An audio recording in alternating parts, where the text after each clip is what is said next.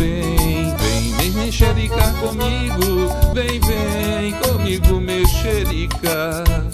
Vem mexericar sobre a ciência, sobre a arte e a cultura popular.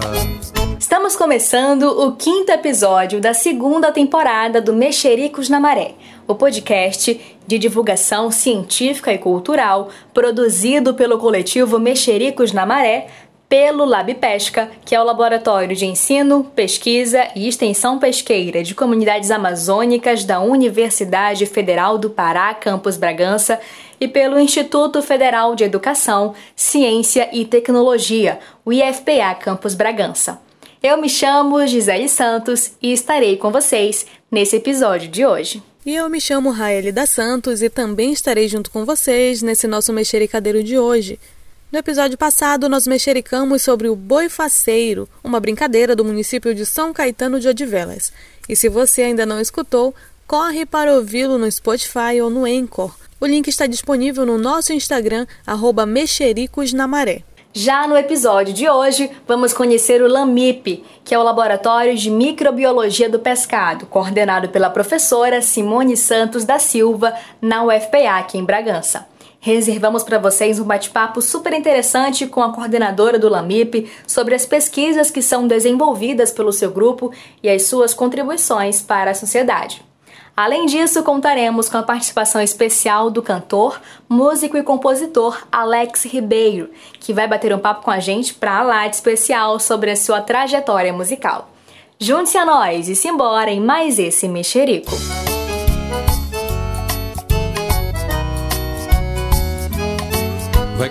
Começar de novo nosso podcast.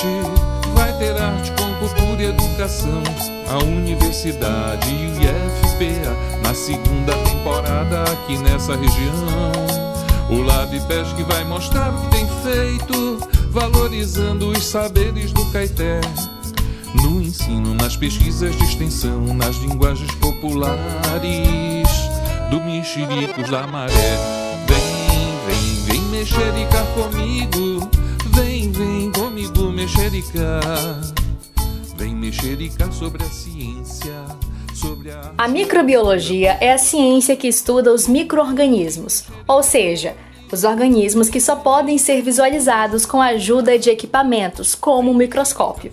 Esses seres minúsculos, às vezes bons, outras vezes não, estão presentes em todos os lugares e onde você menos imagina, inclusive nos nossos alimentos. O LAMIP tem realizado diversos estudos com enfoque principalmente à microbiologia do pescado.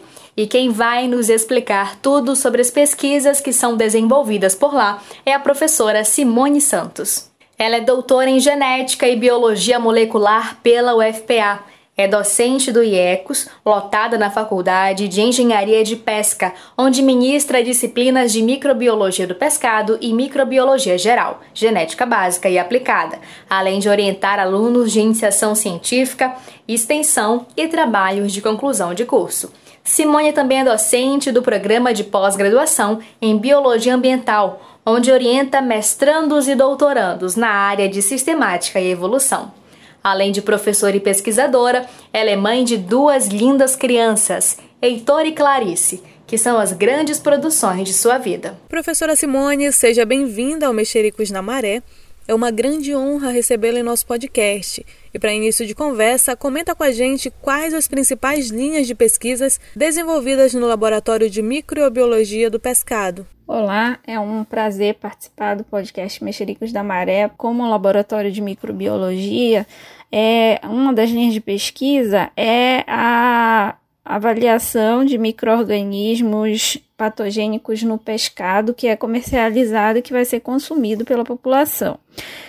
Nesse sentido, a gente usa tanto métodos convencionais de cultivo, fornecendo nutrientes para as bactérias crescerem, assim como também métodos genéticos para identificar essas bactérias no pescado. Então, a gente avalia é, tanto micro-organismos indicadores da qualidade para definir se esse produto ele tem ou não qualidade para ser comercializado, consumido consequentemente, e também busca avaliar a presença dos micro-organismos que são potencialmente patogênicos, ou seja, que podem causar doenças na população quando consome um pescado que está contaminado. Também nessa linha de microbiologia, eu desenvolvo um projeto de extensão há quatro anos que vem avaliando a potabilidade da água de consumo de escolas públicas de Bragança. E o que a gente avalia é se há a presença de patógenos que podem comprometer a qualidade da água. Então, essa, esse projeto ele foi originário de uma demanda da Prefeitura Municipal de Bragança e que ele adquiriu né, umas proporções maiores e a gente vem ao longo desses quatro anos que faz agora, nesse, nessa é, etapa de execução, essa avaliação da qualidade da água, definindo se ela é pode ou não ser consumida, né, se ela é potável ou não.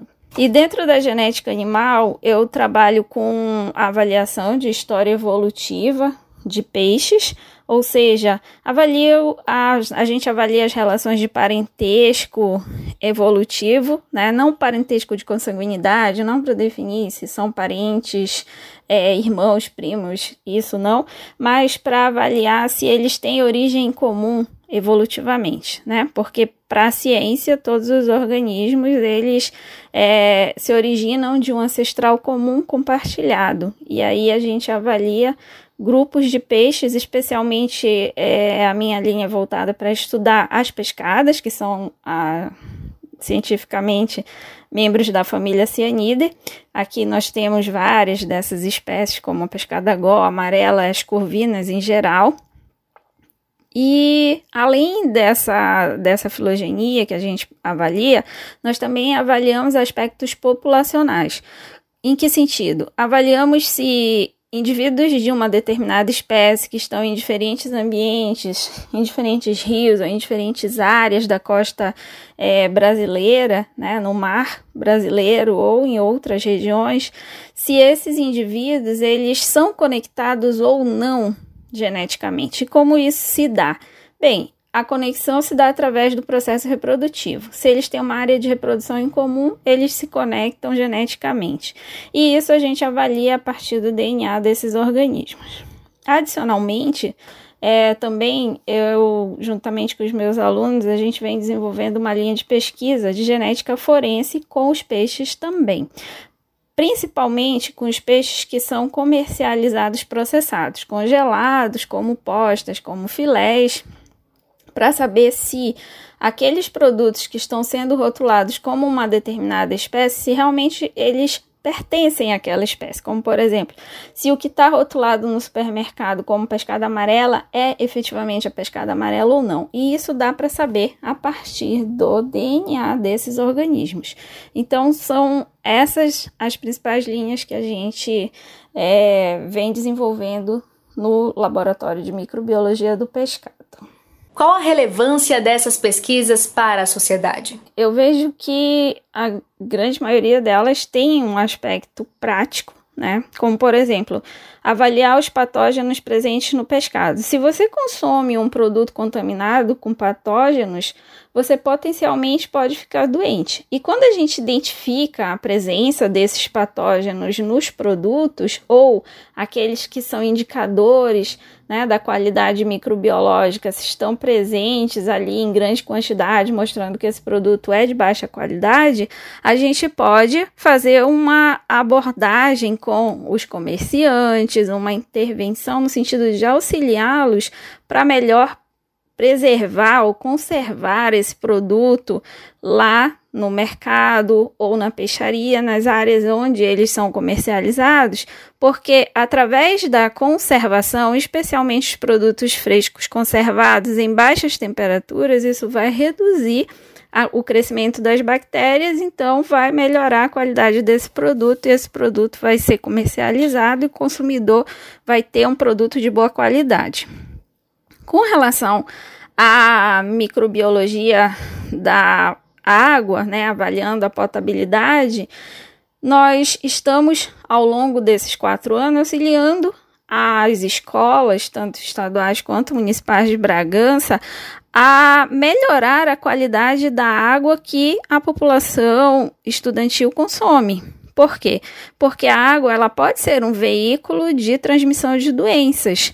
E se essa água não é tratada, se ela não é cuidada para ser consumida, vai causar danos a essa comunidade escolar. Então, quando a gente observa que há contaminação da água, que a água não está potável, a gente orienta aos gestores a forma de tratar essa água, de fazer com que ela possa se tornar potável para que os alunos venham, ou até mesmo né, o corpo técnico da escola possa se utilizar de uma água potável, que é essencial para a saúde da população. Na a genética animal, né, com relação às filogenias, é, você tem que saber a origem dos grupos, a origem das espécies, as relações de parentesco entre as espécies, para que você possa cuidar de proteger essas espécies. Você não pode proteger aquilo que você não conhece. Então é necessário que a gente faça esse estudo, que é um estudo mais básico, no entanto, ele vai ser importante para ações práticas do ponto de vista da conservação. Então, a gente só pode desenvolver políticas públicas de gerenciamento dos recursos pesqueiros, de ordenamento desses recursos, se a gente conhece as espécies que estão ocorrendo em uma determinada área, a relação entre elas, o parentesco evolutivo entre elas. Então, esse é o aspecto aplicado né, desses estudos filogenéticos. Da mesma forma, a genética populacional ela é importante para que a gente possa observar é, declínio de populações que estão sendo sobreexploradas, para a gente observar populações que são isoladas porque não tem como fazer conexão com os seus com, a, com os indivíduos da mesma espécie que estão em outras áreas e, portanto, eles ganham dentro da sua é, arquitetura genética, né, a diferenças que podem vir a causar é, um dano a essa população, a perda de variação genética, ou seja, um declínio do tamanho da população que possa levar até a extinção dessas espécies. Então, a gente precisa conhecer esses aspectos também para auxiliar na conservação, definir áreas prioritárias para conservação, definir regiões que precisam ser protegidas, é, até mesmo desenvol é, desenvolver ou criar políticas para defesa de espécies, então a genética é muito importante nesse sentido. Né? Aqui a gente não tem muito essa prática, mas em muitos países o repovoamento de espécies nativas ele é comum. Só que você não pode pegar indivíduos de um lugar e transferir para outro se você não sabe como que é a conexão genética entre eles.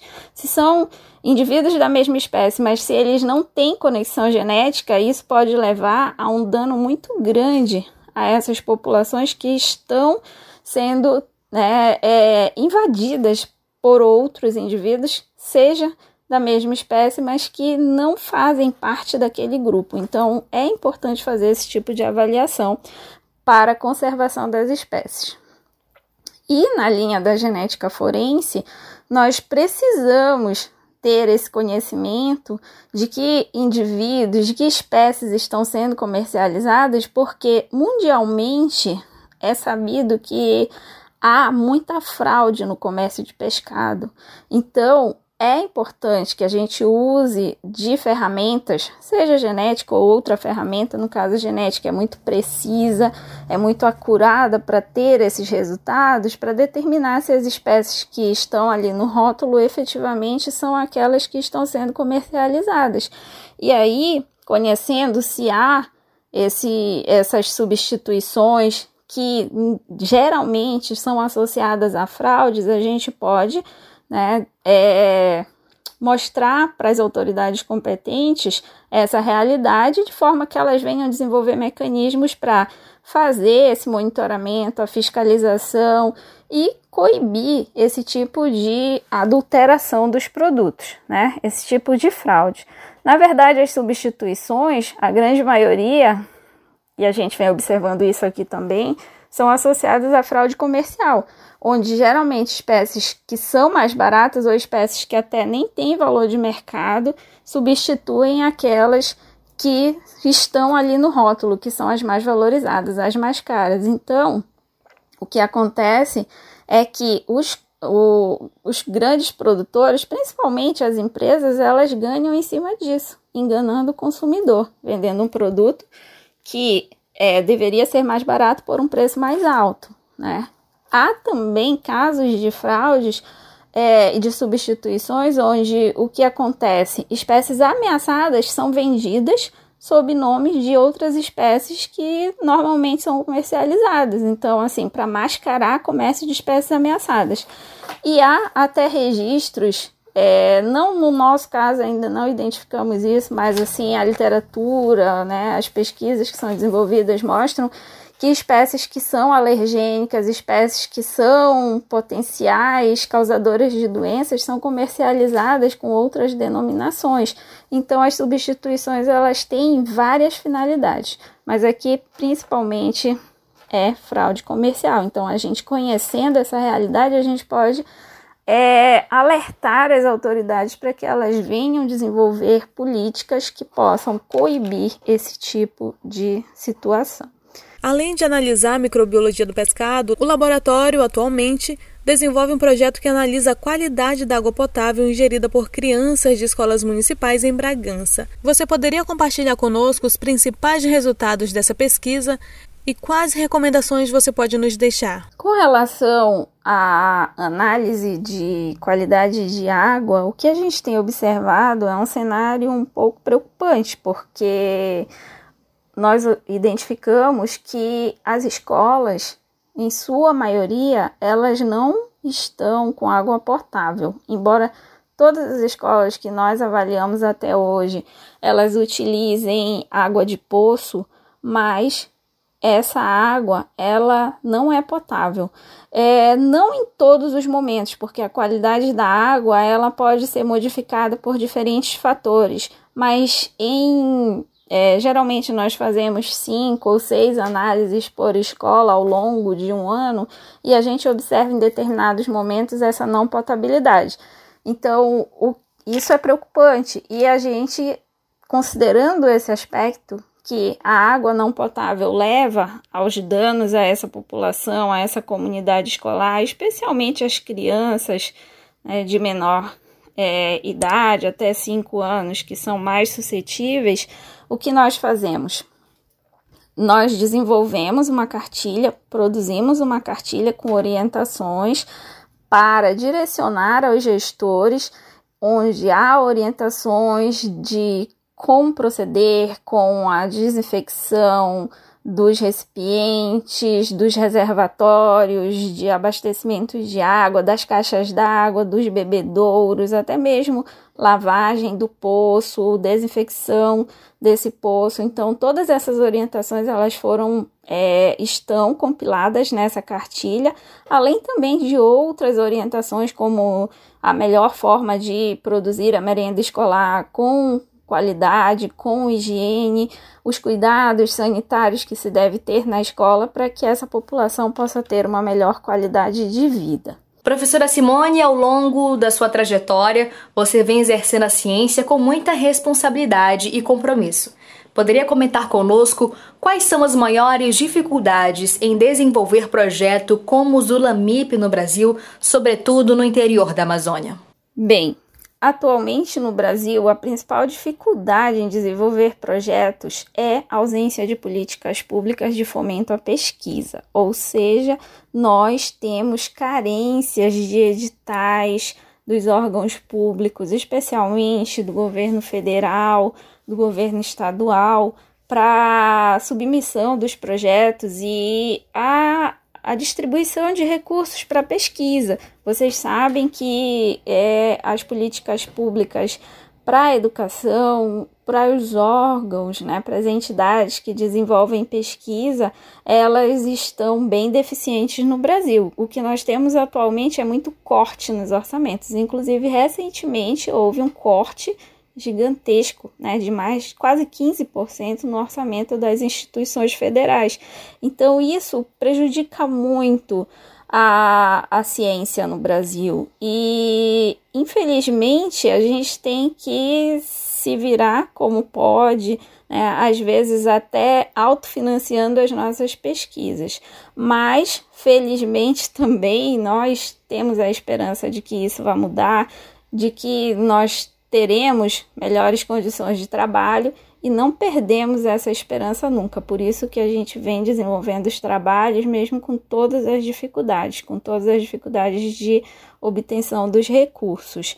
E isso a gente faz porque é importante para o Brasil. A ciência, ela é a que produz conhecimento, que enriquece a população, né, que ajuda a população no desenvolvimento de políticas públicas, né, diferentes áreas da ciência são necessárias para isso. A gente tem que qualificar e formar os nossos alunos com é, o método científico é importante para isso, então, na graduação, na pós-graduação, nós que somos professores do ensino superior, especialmente das universidades públicas, trabalhamos com ciência e pela ciência. Né?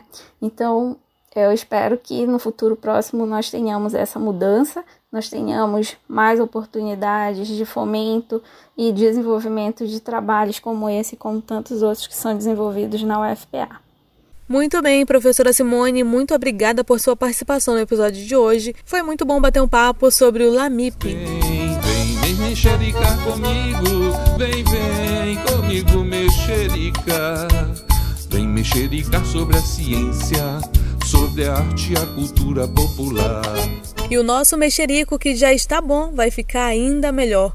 Vamos mexericar agora sobre música, uma das principais expressões artísticas do mundo que transmite através dos sons toda a emoção e sentimentos do eu lírico. E como sabemos, Bragança é o berço de grandes artistas, e dessa vez o nosso bloco cultural será sobre um capanamense enraizado na Pérola do Caeté. Estamos falando do cantor, compositor e músico Alex Ribeiro. Nascido na cidade de Capanema, do Pará, Alex Ribeiro deu início à sua carreira artística no ano de 2010, mas o ofício de compositor começou bem antes. Aos 18 anos, já ensaiava alguns versos e depois de um encontro com o amigo letrista João Paulo Carvalho, que estudava no mesmo colégio, as canções começaram a surgir. Todo mundo um dia sente medo cedo. Você também irá sentir medo. Todo mundo um dia acorda cedo ou tarde, mas poucos para dentro de si medo. Todo mundo um dia sente medo. Seja bem-vindo ao Mexerico na Maré. É um prazer contar com a sua participação no episódio de hoje, abrilhantando ainda mais o nosso podcast. E para iniciarmos a nossa conversa, Gostaria que você comentasse com a gente como foi o início da sua carreira musical. Alô, queridos. Primeiramente, uma alegria estar aqui com vocês no Mexericos da Maré. Eu tenho ouvido esse podcast e tenho adorado. E há algum tempo eu queria vir aqui. É, agradeço pelo convite. Bem, o início da carreira foi bem bonito, assim, eu posso considerar que, que seja, né? Eu, 2009, 2010 eu recebi um convite bem legal de um querido amigo, parceiro, Dig Casanova, para me apresentar em Capanema, em uma casa de shows. Eu que nunca tinha tocado em canto nenhum, só tinha canções autorais e tudo mais, algumas canções. É, recebi esse convite com todo carinho e encarei. encarei com medo, mas encarei e foi uma experiência deliciosa.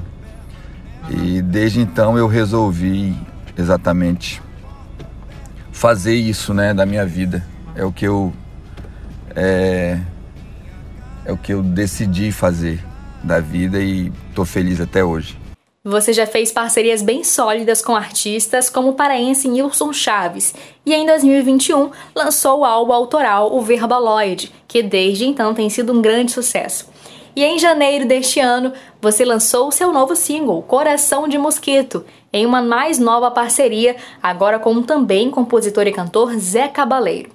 O single rapidamente alcançou quase 100 mil reproduções nas plataformas digitais, também se consolidando um grande sucesso. E a gente gostaria que você comentasse como foi produzir esses trabalhos e o que significa estas parcerias na sua carreira. Os últimos três anos foram bastante produtivos para mim mesmo, realmente, a partir do momento, inclusive, em que eu conheci o Nilson Chaves e comecei a gravar. Né? O Nilson gostou do meu trabalho, a gente fez um, um, um single é, e esse single foi lançado dentro de um disco, dentro de um EP, na verdade, O Amor que Acreditei de Porre.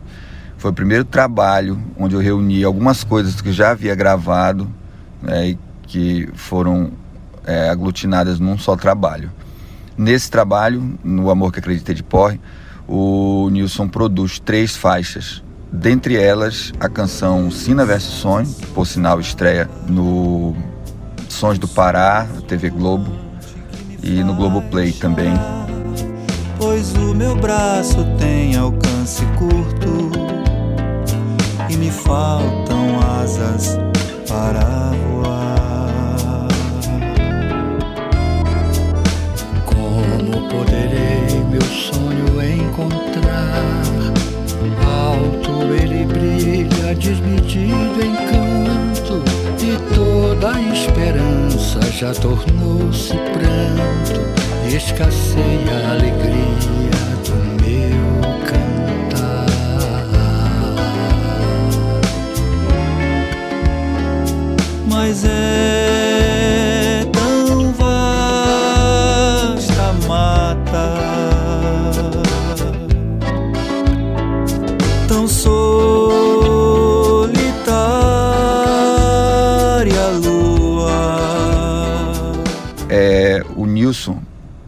Gravou mais duas músicas, né? Produziu a Dançando Sobre as Telhas, que é uma música minha, e gravou Eu Sou de Bragança.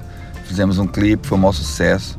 E em 2021 eu lancei o Verbaloid, em dezembro de 2021, com a produção do Oliver Kemmel, aqui de Bragança, e do grande Rick Ferreira, o guitarrista do Raul Seixas. O guitarrista simbólico né, do Raul, grande guitarrista que fez os riffs de guitarra mais conhecidos do Raul desde 1974 até 1989, quando ele é, nos deixa. Na capela, transe no elevador. O conhaque quente, beba devagar. Mude, reinvente, invente um modo de pensar. O cheque vai vencer, o amor continuar. Não pague para ver o mundo se desmoronar. Uma vida velha nos impede de sonhar. Dance sobre as telhas, deixa a chuva desabar. Corre em nossas veias a felicidade. Viva cada entrega, entrega. E em 2022, na verdade, no início do ano de 2022, eu lanço com o Zé Cabaleiro o, o- single Coração de Mosquito, que é uma música minha que, que o Zeca adorou. Então, assim, eu tenho tido grandes repercussões. O, o- single é, Coração de Mosquito alcançou mais de 70 mil é, execuções no Spotify. Foi motivo de grande alegria para mim e para o próprio Zeca também. O lançamento do Zeca mais ouvido que ele, né, o single em parceria com outros artistas que ele lançou mais ouvido. Isso tudo é motivo de uma grande alegria. Agora eu estou preparando um novo disco que tem a produção do próprio Zé Cabaleiro.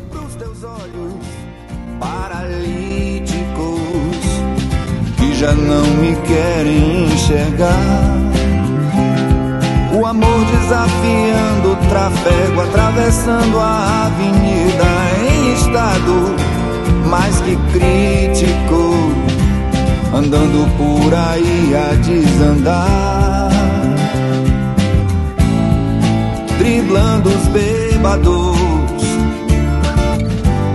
as mulheres bem casadas, maquiladas e carentes, os cretinos e os crentes, construções feitas de ferro, flores que não vão desabrochar, não. talvez desabroche. Do fundo esquisito desse meu coração de mosquito, cito a poesia de Dalcídio.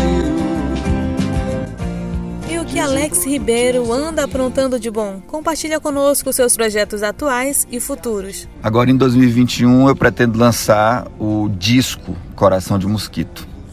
É, como eu falei anteriormente, eu lancei o single, né? É, esse single teve grande repercussão, mas eu penso num disco, que é um disco lírico. As faixas já estão selecionadas, as guias já estão gravadas. Estive em São Paulo fazendo alguns shows junto com o Nilson Chaves. E em alguns, algumas agendas com o Zé Cabaleiro também. E ele que é o arranjador, produtor, diretor artístico do disco, junto com o Tuco Marcondes, que é um grande guitarrista, guitarrista que toca no Altas Horas e que acompanha o Zeca durante muito tempo, é, é o produtor desse disco. Eles dois, na verdade, estão produzindo. Então eu pretendo lançar isso em breve.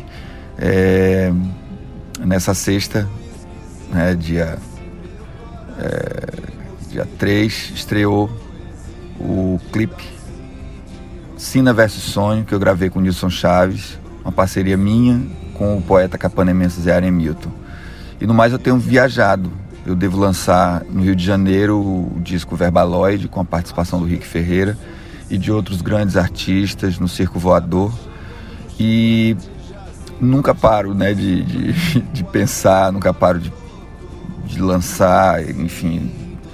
É, quero disponibilizar para os meus é, seguidores, meus fãs, meus amigos, sempre um conteúdo é, reflexivo, e é, tudo que tem de mim no que eu faço. Como eu costumo dizer, não sou músico, sou música.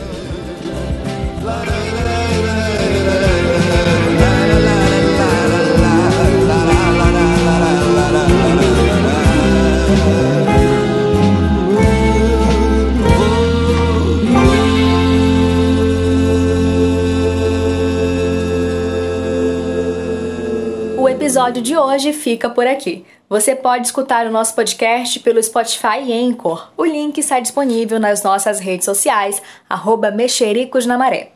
O nosso podcast também vai ao ar no programa Beabá, apresentado por Beto Amorim na Rádio Rosário FM, às 4 horas da tarde, mensalmente. O Mexericos na Maré é uma realização do coletivo de mesmo nome e do Laboratório de Ensino, Pesquisa e Extensão Pesqueira de Comunidades Amazônicas, o Lab Pesca, e do Instituto Federal de Educação, Ciência e Tecnologia, o IFPA Campus Bragança, em parceria com a ESAC, grupos de estudos socioambientais costeiros e apoio das pró-reitorias de extensão da UFPA e do IFPA.